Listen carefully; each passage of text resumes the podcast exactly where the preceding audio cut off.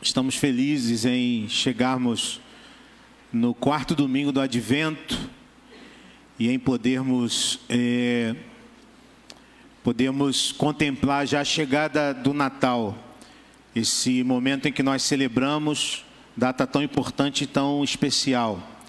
Né? Desde o último domingo de novembro estamos celebrando o Advento e chegamos então ao último domingo do Advento, que é este é, o dia de hoje. E nós temos falado um pouco sobre é, o nosso tema, né, o tema da nossa série, é, transformados, é, é, histórias por detrás da história. E temos visto já até aqui como a história de José, como a história dos pastores foram transformadas pela grande história ou seja, pelo menino Jesus, pelo nascimento de Jesus. E a gente tem tentado, de alguma forma, trazer esta reflexão para a nossa própria vida. Como o Natal é, significa, o que ele significa e simboliza para nós. Quais transformações que o Senhor requer de nós. Temos falado como o Natal se transformou numa data festiva de celebrações. Ah, com um caráter meramente é, comercial. Temos visto como é, a, a, mídia, como a nossa cultura, de uma maneira geral, é,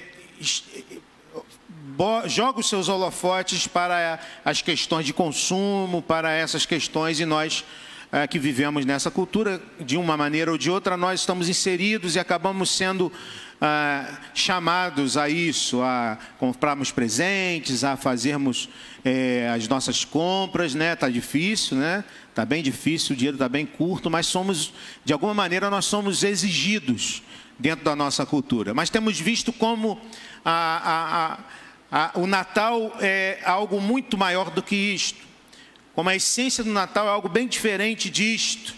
Natal significa nascimento, é o nascimento de Jesus Cristo é, a, a, mensagem de que Deus deixou o seu trono, que Deus, de que Deus se fez um de nós, de que Ele nos amou, de que nós que estávamos sem esperança, de que nós que estávamos totalmente é, na escuridão, é, recebemos um presente, fomos alcançados, fomos é, é, tocados por esta graça, por este amor e por essa esperança.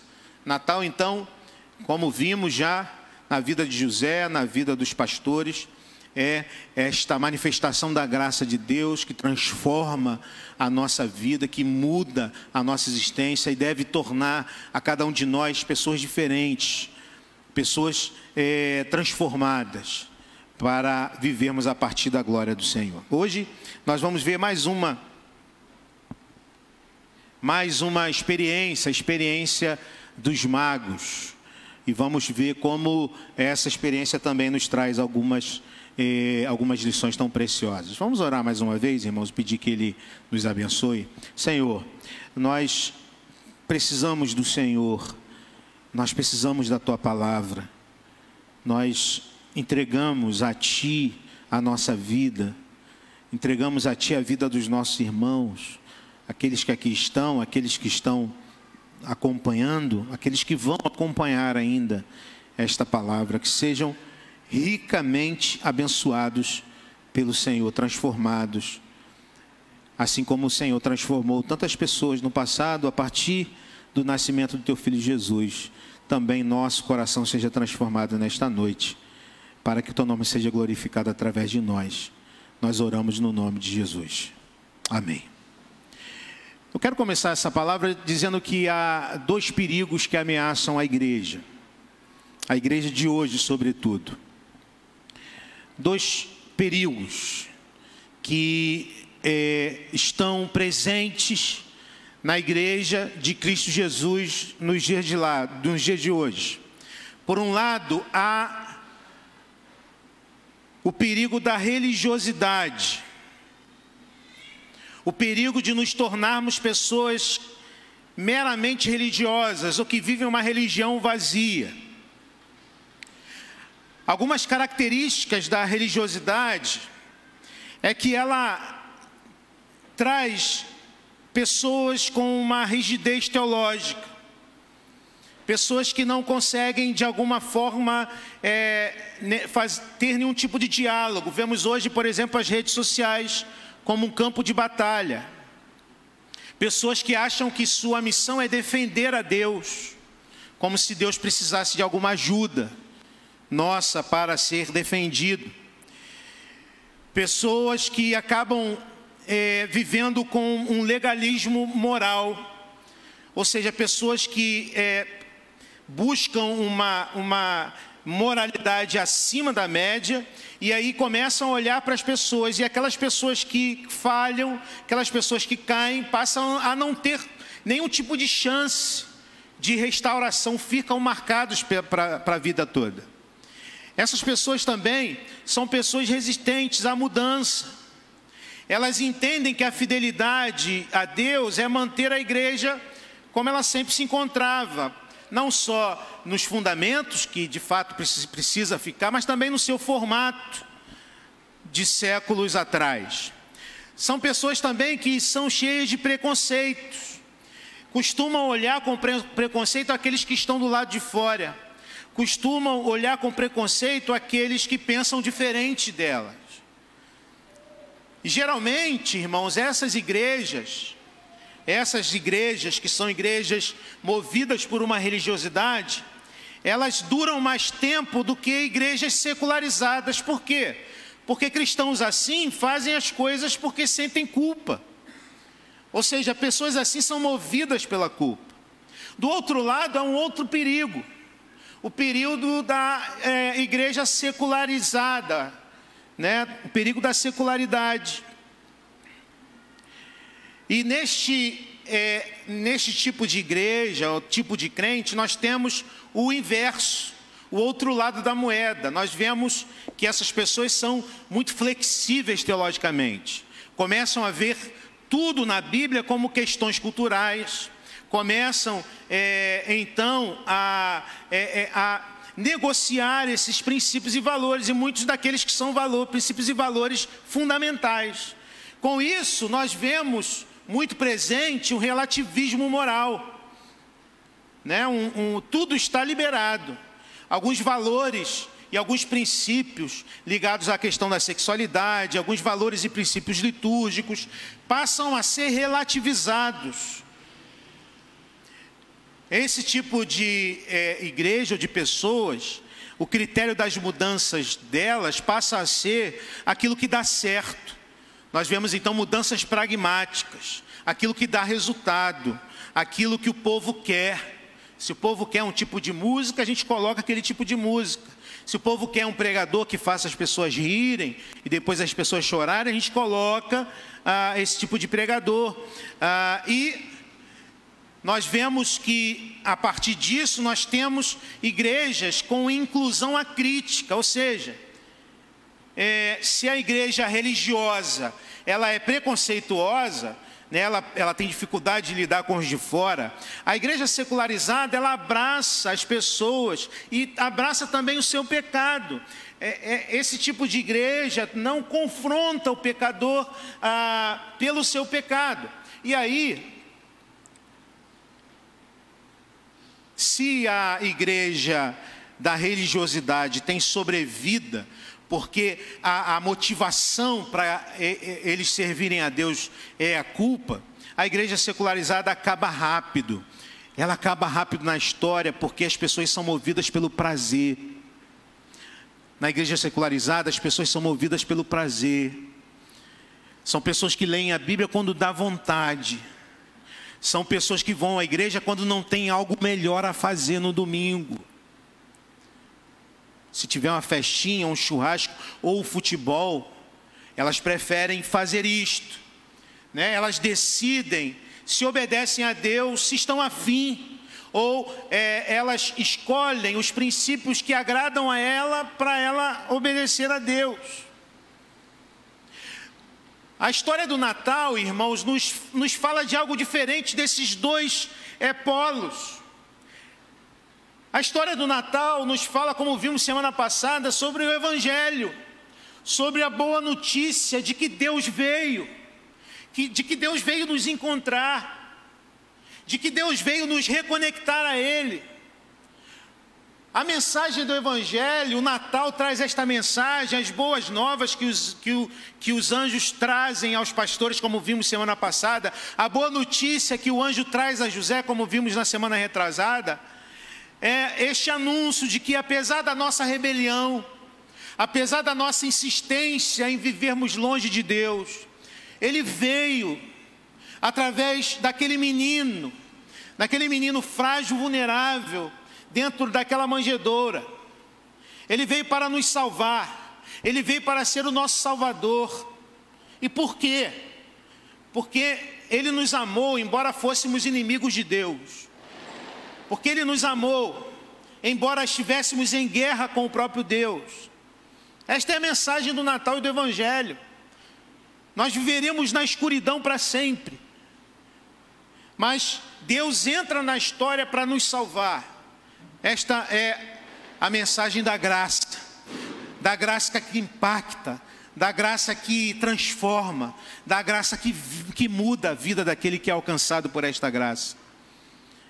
A questão é se essa graça, e a questão para nós, e que nós estamos falando aqui nesses domingos, é se essa graça gera impacto em nossa vida, ao ponto de transformar a nossa vida. Se essa graça traz transformação real, ou se essa é a graça barata, a graça barata que não muda o pecador, que não transforma o pecador. Se essa graça transforma nosso coração, a nossa vida, e, e, e neste, neste momento, e neste tempo de Natal, é, é, nós somos convidados a essa reflexão. O Evangelho transforma a nossa vida, o Evangelho muda a nossa vida. Ou o Evangelho é somente algo que nós ouvimos, algo intelectual, algo, algo teórico. Eu sei que Jesus é Deus que se tornou um de nós, que nasceu da Virgem Maria, que nasceu numa manjedoura. É algo só intelectual, algo só teórico, ou isso traz transformação real? Porque se isso não acontece, irmãos, talvez é, essa graça não esteja operando em nós e talvez seja mera religiosidade o que a gente tem vivido, ou mero estilo de vida religioso regido pelos valores da cultura, que é a secularização em nossa vida. A partir disso, eu quero convidar você a mais uma história do Natal. Eu quero convidar você a lermos Mateus. Nós vamos ler o capítulo 2 e vamos ler até o versículo 12, mas nós vamos, não vamos ler tudo, vamos lendo, você pode ir acompanhando na sua versão aqui, a nossa versão, a nova versão internacional, e a gente vai ver a história desses magos. Quem eram esses magos, o que acontece nessa história.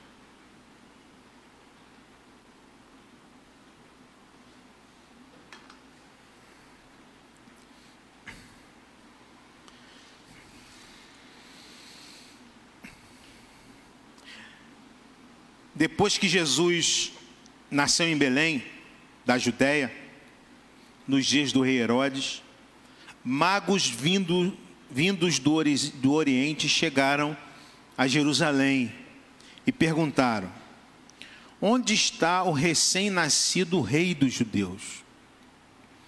Vimos a sua estrela no Oriente e viemos adorá-lo.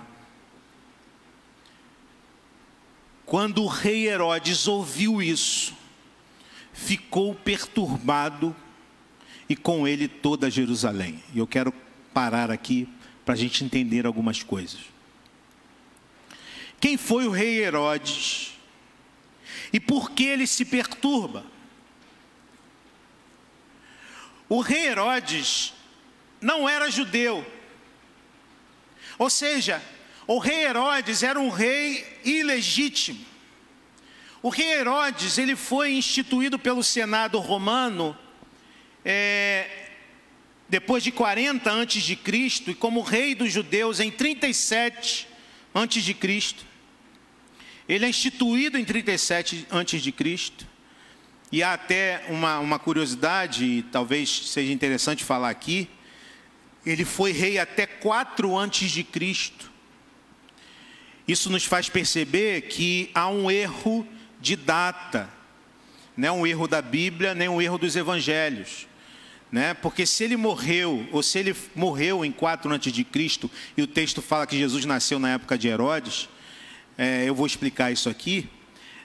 O monge Dionísio, em, no século VI depois de Cristo, errou nos cálculos do calendário.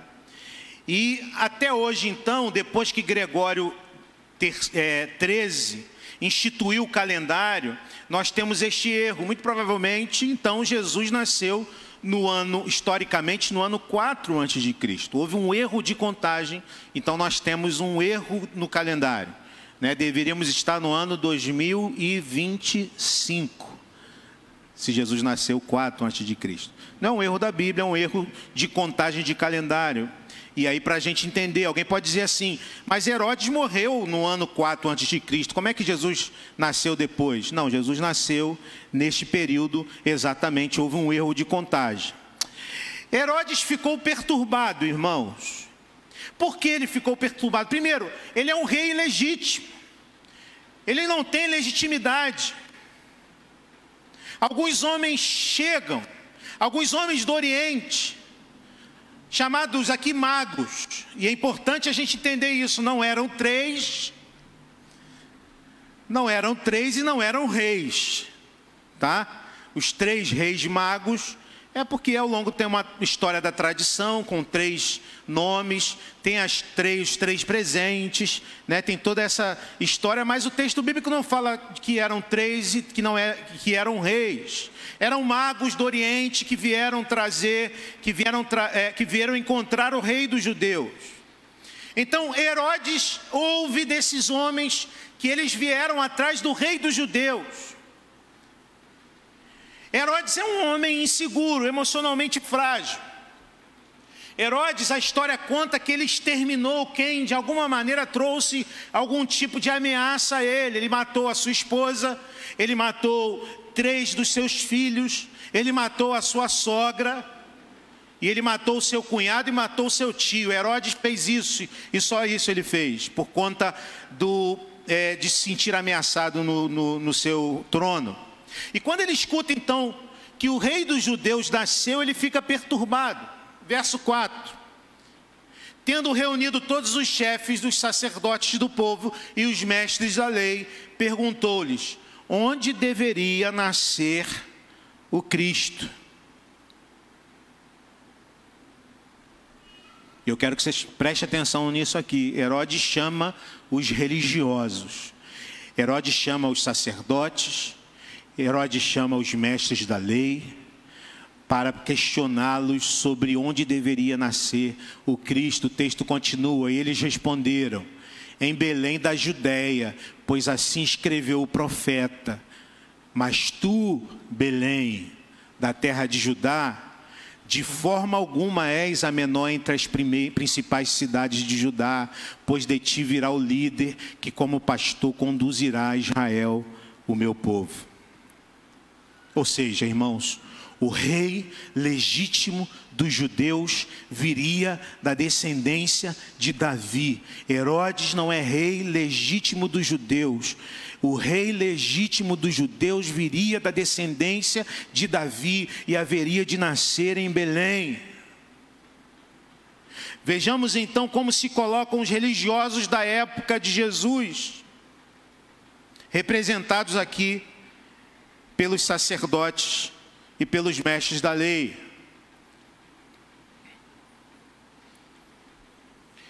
Esses homens possuem conhecimento das Escrituras. Esses homens são homens dotados de conhecimento das Escrituras. Os sacerdotes e os mestres da lei, como diz o seu próprio título, eles são mestres. Isso nos faz pensar que o mero conhecimento das Escrituras não garante uma vida com Deus. Apenas, apenas, conhecer as Escrituras não garante uma vida com Deus. É um equívoco achar que basta frequentar igreja, que basta conhecer a Bíblia, que basta conhecer teologia para se viver uma vida de comunhão com Deus.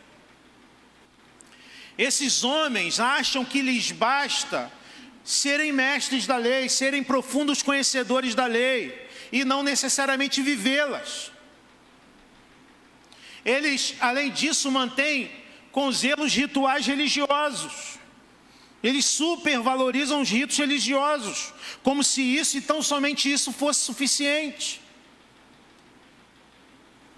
Como se a gente pensasse o seguinte: vir à igreja, somente vir à igreja é suficiente. Passar pelo batismo, passar pelos ritos é suficiente. E quando a gente fala isso, a gente sabe, entende que isso é importante, mas que não é só isso. Que isso é uma expressão da vida, da vida diária. Além disso, irmãos, eles são guardiões da ortodoxia teológica, são eles aqueles que mais sabem sobre teologia é, e aqueles que ditavam o que era certo e o que era errado.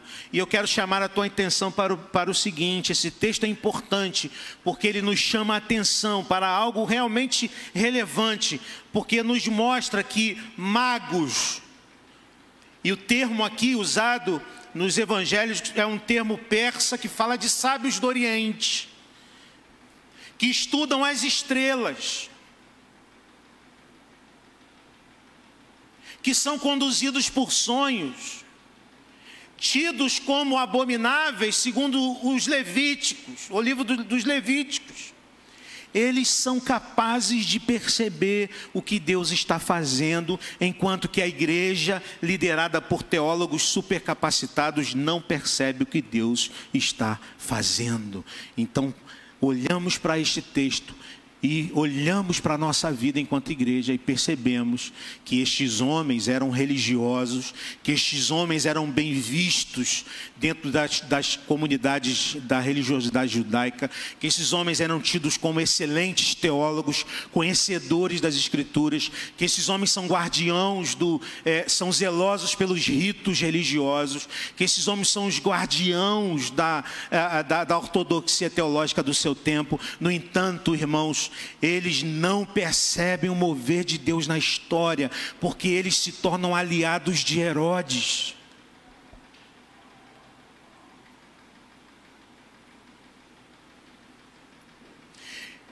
E como consequência disso, eles acabam por se engajar no projeto de Herodes e não na missão de Deus. O que o texto nos mostra, então, irmãos, é que esses líderes, religiosos acabam se engajando nesse projeto, nesse projeto genocida de Herodes. Devemos ficar atentos como igreja de Jesus Cristo. Você percebe onde esses líderes chegaram? Por não perceberem o mover de Deus na história, eles acabam se aliando a esse projeto de poder, como um homem com histórico de abuso e violência. E por causa da informação que estes homens dão a Herodes, um tempo depois, este mesmo rei vai cometer um genocídio infanticida, mandando matar todos os bebês até dois anos de idade. Por isso, José tem que fugir para o Egito.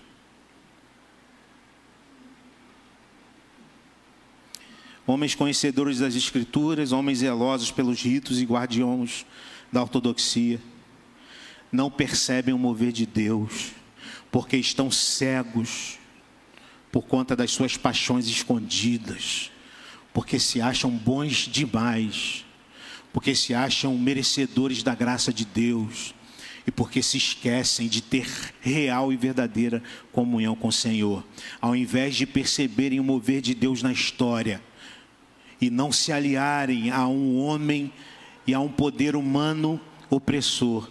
Esses homens se, ali, se aliam a Herodes, mesmo conhecendo as Escrituras, mesmo, mesmo que sendo religiosos zelosos, mesmo sendo guardiões da, ortodoxia. O texto continua, Mateus 2, a partir do verso 7. Então, Herodes chamou os magos secretamente informou-se com eles a respeito do tempo exato em que a estrela tinha aparecido. Enviou-os a Belém e disse: Vão informar-se com exatidão sobre o menino. E logo que encontrarem, avisem-me para que eu também vá adorá-lo. Veja que Herodes tem um discurso aparentemente religioso, mas o discurso de Herodes é e tem motivação política, ele quer destruir aquele menino, ele quer matar aquele menino, como fez com, sua, é, é, com seus parentes, ele quer é, é, afastar qualquer tipo de ameaça contra o seu poder ilegítimo. O texto continua. E depois de ouvirem um rei, eles seguiam o caminho, e a estrela que tinham visto no Oriente foi adiante deles até que finalmente parou sobre o lugar onde estava o menino. E quando tornaram a ver a estrela, encheram-se de júbilo. Então, para acabar com seu Natal mais um pouquinho, os reis, os três reis magos não eram três, não eram reis. E a gente costuma ver o presépio, você já viu o presépio com Jesus, Maria, José, os pastores e os magos. Você já viu, né? Não dá, porque os magos chegaram muito tempo depois. É, o texto diz isso, que Jesus já era um menino. Jesus não era mais um bebê recém-nascido. Jesus era um menino e quando eles voltam a ver estrela, eles se enchem de alegria.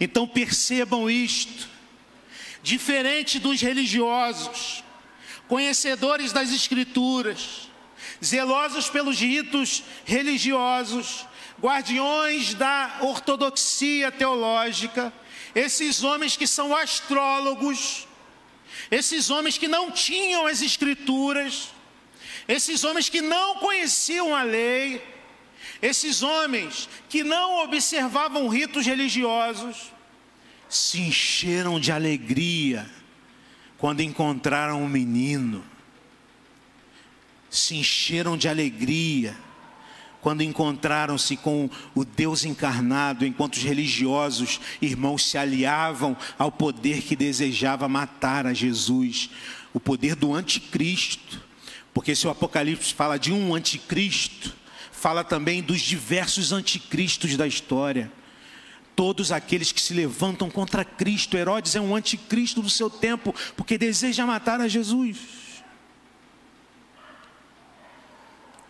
O texto continua. Ao entrarem na casa, veja que não tem mais estrebaria. Viram um menino que não é mais um bebê, o menino com Maria, sua mãe, e prostrando-se o adoraram. Homens que não conheciam as Escrituras, homens que não tinham nenhum status religioso dentro da religião judaica, homens considerados impuros, prostram-se e adoram a Jesus. Então abriram seus tesouros e lhe deram presentes, ouro, incenso e mirra, e tendo sido advertidos em sonho, para não voltarem a Herodes, retornaram à sua terra por outro caminho. Que maravilha! Esta narrativa. E que maravilha que Deus faz na vida de homens como os magos. Primeiro eles se prostraram e adoraram, os magos totalmente desprovidos da religiosidade judaica, se prostram, enquanto os religiosos, teólogos de plantão, cheios de si, não podem se render ao menino, pelo contrário, se aliam ao poder que queria destruir o menino. Não só isso, eles deram presentes ao menino. E aqui sim, três presentes: ouro, incenso e mirra. E segundo a tradição, isso não está na Bíblia, a tradição que ensina desta maneira, o ouro se relaciona com a realeza de Cristo. Eles estão dizendo: Este menino é rei. O incenso se relaciona com a divindade de Cristo. Eles estão dizendo: Este menino é rei e é Deus. E a mirra se, se relaciona com a morte de Jesus. Eles estão dizendo: este menino é rei, este menino é Deus, e este menino é o rei e Deus que vai morrer por nós, que vai se dar na cruz do Calvário para transformar a nossa vida. O fato, irmãos, é que entregam a Jesus coisa, coisas que tinham grande valor. Esses três presentes têm isso em comum, são coisas que têm grande valor naquela cultura, naquele tempo. Ou seja, aqueles que são impactados pela graça, e lembrem-se que eu falei no início, o Evangelho é a graça, é a boa notícia da graça de Deus, que não só nos salva, mas também nos transforma. O impacto da graça transforma aqueles que são impactados.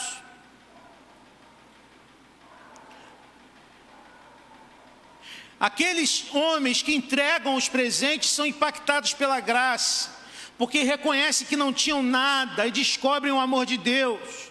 Eles são impactados pela graça porque reconhecem que são rebeldes diante de Deus, entendem o amor surpreendente de Deus que os abraça. Irmãos, quando isso acontece, tudo na vida da, dessa pessoa se torna relativo diante do absoluto. É isto que acontece aqui. Esses homens têm presentes caríssimos, preciosíssimos, mas esses presentes preciosos se tornam sem valor algum diante daquele que tem valor absoluto, que é Jesus Cristo. Aí não há outra coisa a fazer senão abrir os tesouros, senão entregar tudo a Ele, senão dar tudo a Ele o verso 12 diz isto: Tendo sido advertidos em sonho para não voltarem Herodes, retornaram à sua terra por outro caminho. E a pergunta que faço é: de onde vêm esses magos, que são astrólogos, que se interessam por sonho? O que faz esses homens se interessarem pelo nascimento desse menino? Você já se perguntou isso? Por que, que esses camaradas aparecem de repente nessa história de Jesus? Homens que vêm de outra nação, homens que não têm nada a ver com os judeus. Esses magos, muito provavelmente, irmãos, vêm da Babilônia. Os caldeus eram aqueles homens que tinham é, esta, esta prática de, é, de, da astrologia. E Daniel esteve na Babilônia seis séculos antes, junto com seus amigos.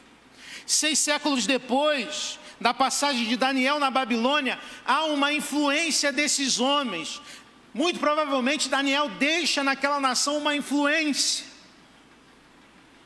ao ponto desses homens agora procurarem um menino. Os magos não têm as escrituras, mas Deus, em sua infinita misericórdia, usa o que eles têm, as estrelas, para que através das estrelas eles cheguem a Jesus. E quando esses magos se aproximam, algumas coisas acontecem que nos chamam a atenção. Neste texto, primeiro, eles se deixam guiar. Isso aqui está relacionado à submissão. Eles se tornam submissos àquele menino, porque aquele menino é, é rei, aquele menino é Deus. Eles se enchem de júbilo de alegria. Não, eles não se iram como Herodes. Não, eles não estão indiferentes e depois vão perseguir o próprio Jesus, como os religiosos da sua época, mas eles se alegram diante daquele menino, eles se prostram reconhecendo o senhorio daquele menino. Lembra o que falamos semana passada? o anjo diz: Porque na cidade de Davi nasceu o Salvador, que é Cristo, o Senhor, o Senhor Quírios, o Senhor, o título do imperador o anjo fala: Ele é o Senhor, Ele tem senhorio. Este menino é o Senhor, eles reconhecem que este menino é o Senhor e se prostram diante deles e eles adoram, reconhecem a sua divindade. Lembrem-se que seis séculos antes, Nabucodonosor teve um sonho. Vocês lembram do sonho de Nabucodonosor? Que está lá no livro de Daniel?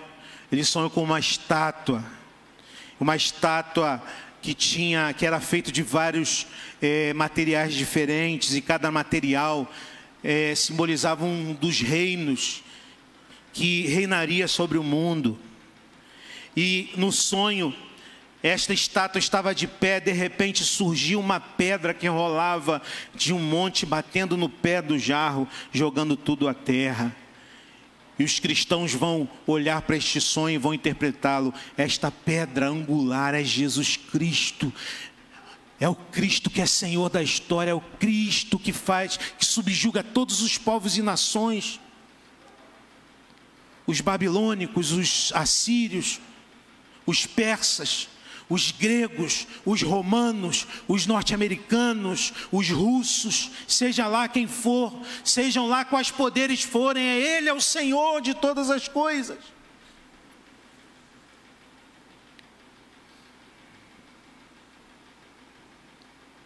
E eles abrem os seus tesouros.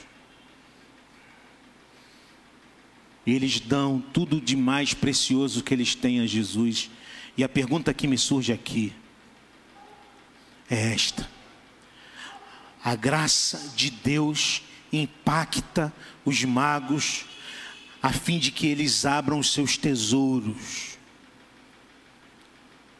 Ou seja, quando eles se encontram diante do absoluto, que é Jesus, tudo mais se torna relativo.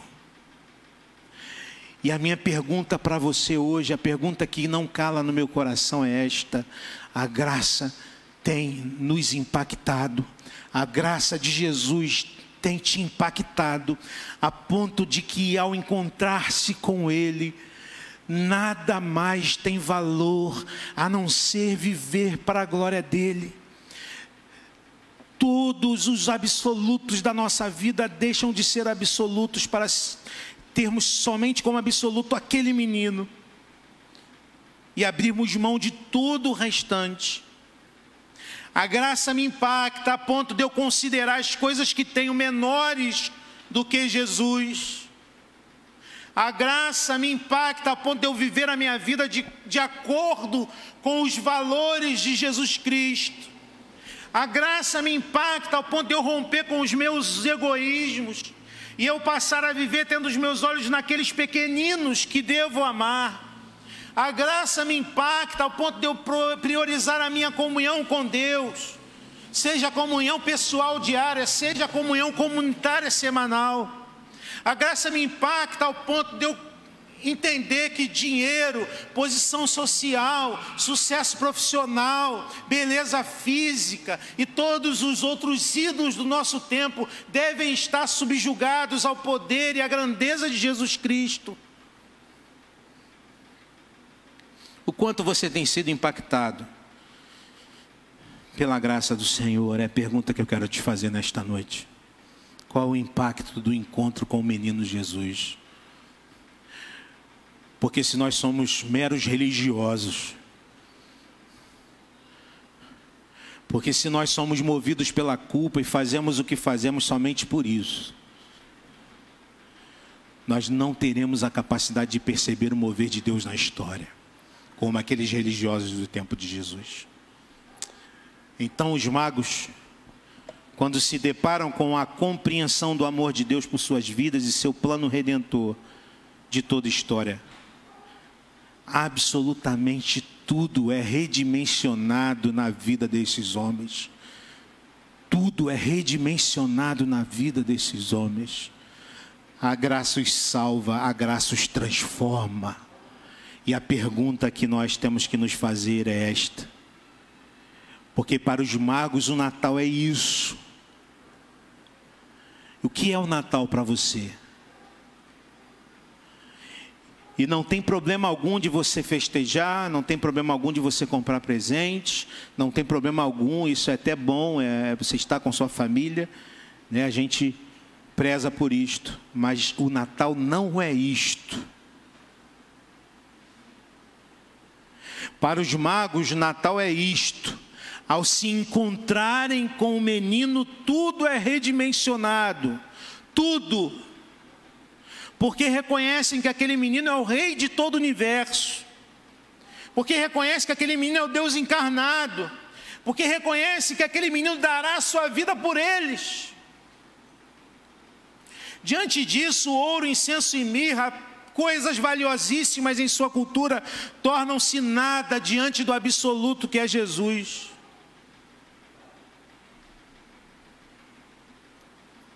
Enquanto a nós quando nos encontramos com o menino. Enquanto a nós, o Natal significa o quê? Temos sido impactados pela graça. Temos a nossa vida redimensionada pelo absoluto que é Jesus. Temos colocado todos os nossos amores, todas as nossas, é, os nossos ídolos diante dele e, e, e rejeitado essas coisas como ídolos para entregar a ele todo o nosso coração. O nosso amor pelo dinheiro tem se transformado, a nossa, a nossa obsessão pelo sucesso tem sido mudada, a nossa necessidade de consumir fazendo disso um ídolo, tem sido transformada. A nossa necessidade de reconhecimento tem sido transformada.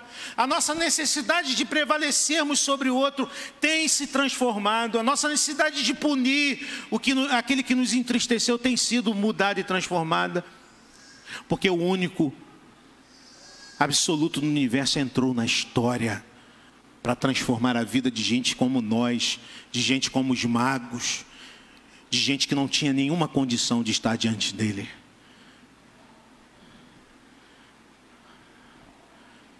E quando isso acontece, todo o restante se torna, como disse Paulo, refúgio. Como disse Paulo, lixo. Diante da preciosidade que é Jesus Cristo. Portanto, para a gente encerrar a nossa meditação como nós queremos ser conhecidos na história.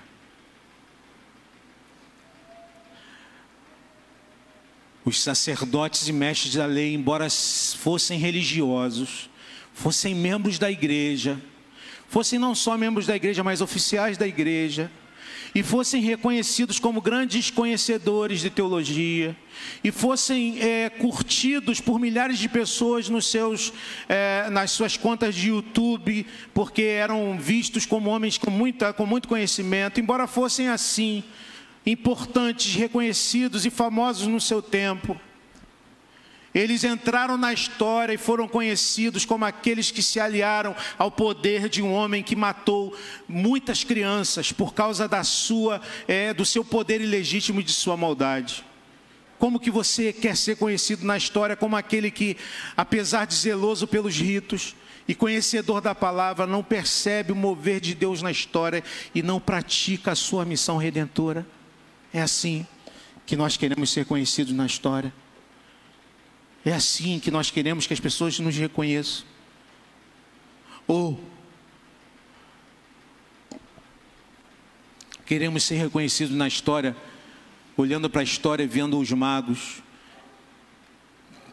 homens que, diante do impacto da graça de Deus em sua vida e da percepção do seu plano, abrem os seus tesouros e engajam-se em sua missão.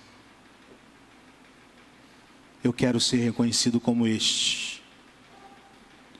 Eu quero agir na história como este.